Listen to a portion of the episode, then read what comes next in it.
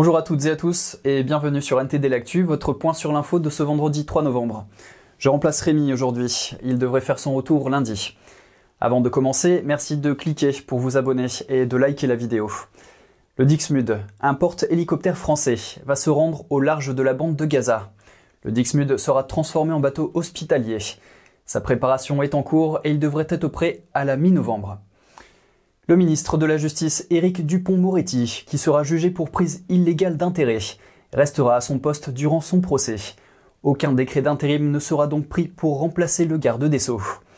Éric Dupont-Moretti est soupçonné d'avoir usé de ses fonctions de ministre pour régler des comptes avec des magistrats avec lesquels il avait eu des différends quand il était avocat.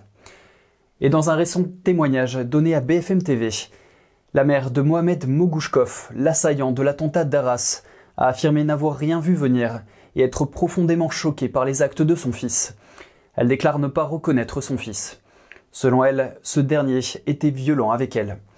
Une manifestation de soutien au peuple israélien se tiendra samedi à Paris, malgré le maintien d'une posture ferme du côté de la préfecture de police. Le Parti socialiste a annoncé sa participation à cette marche. Les organisateurs demandent un cessez-le-feu immédiat, la levée du blocus et la protection du peuple palestinien à Gaza et en Cisjordanie. Dans la commune des Échelles, en Savoie, la statue de Béatrice de Savoie a été décapitée dans la nuit de lundi à mardi.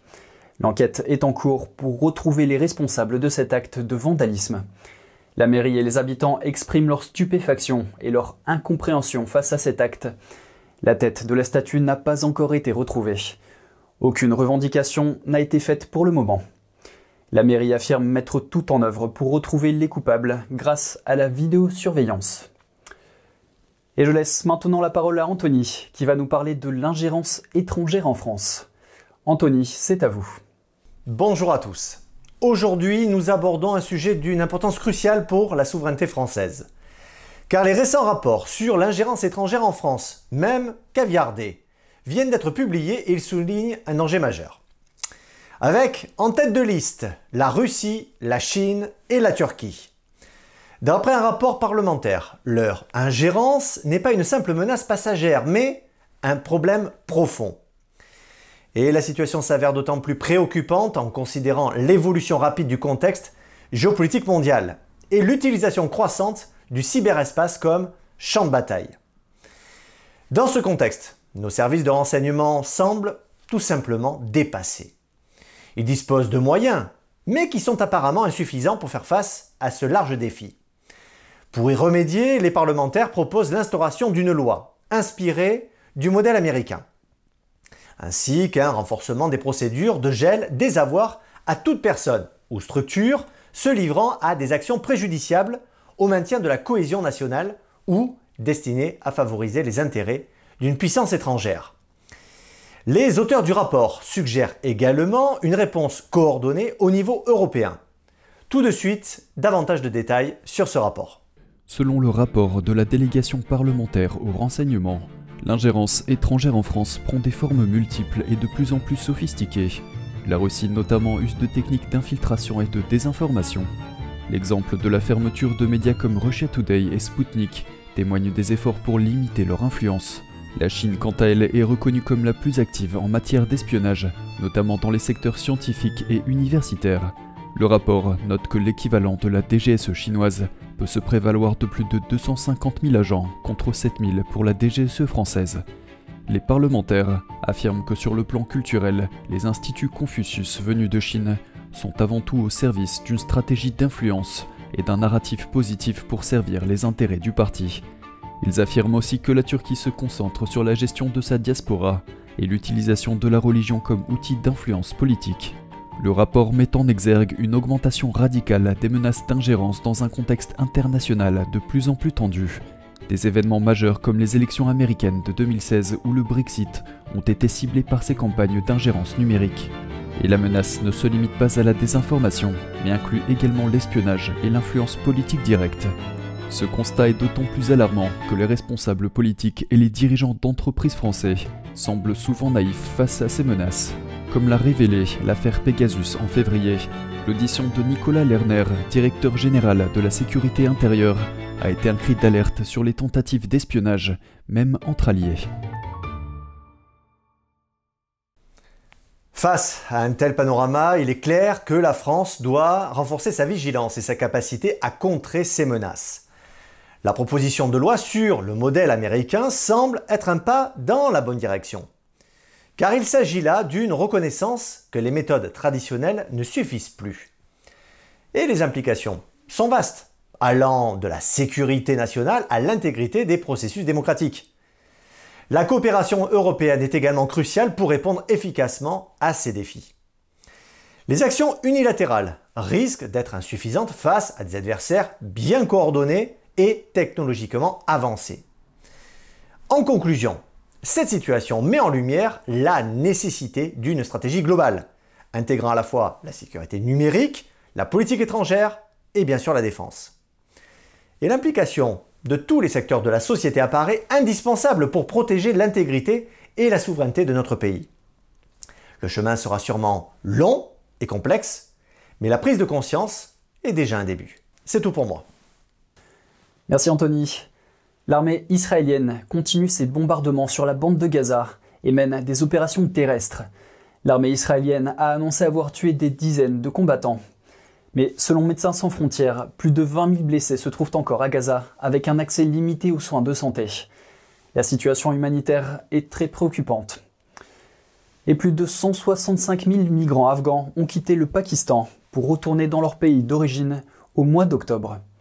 Le gouvernement pakistanais avait fixé une date limite pour que ces migrants partent volontairement avant d'être expulsés.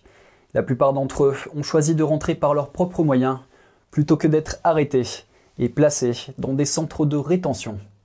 Le Hezbollah libanais a annoncé ce jeudi avoir mené des attaques simultanées sur 19 positions israéliennes, auxquelles Israël a riposté avec une vaste frappe qui a fait 4 morts selon l'agence officielle de Beyrouth.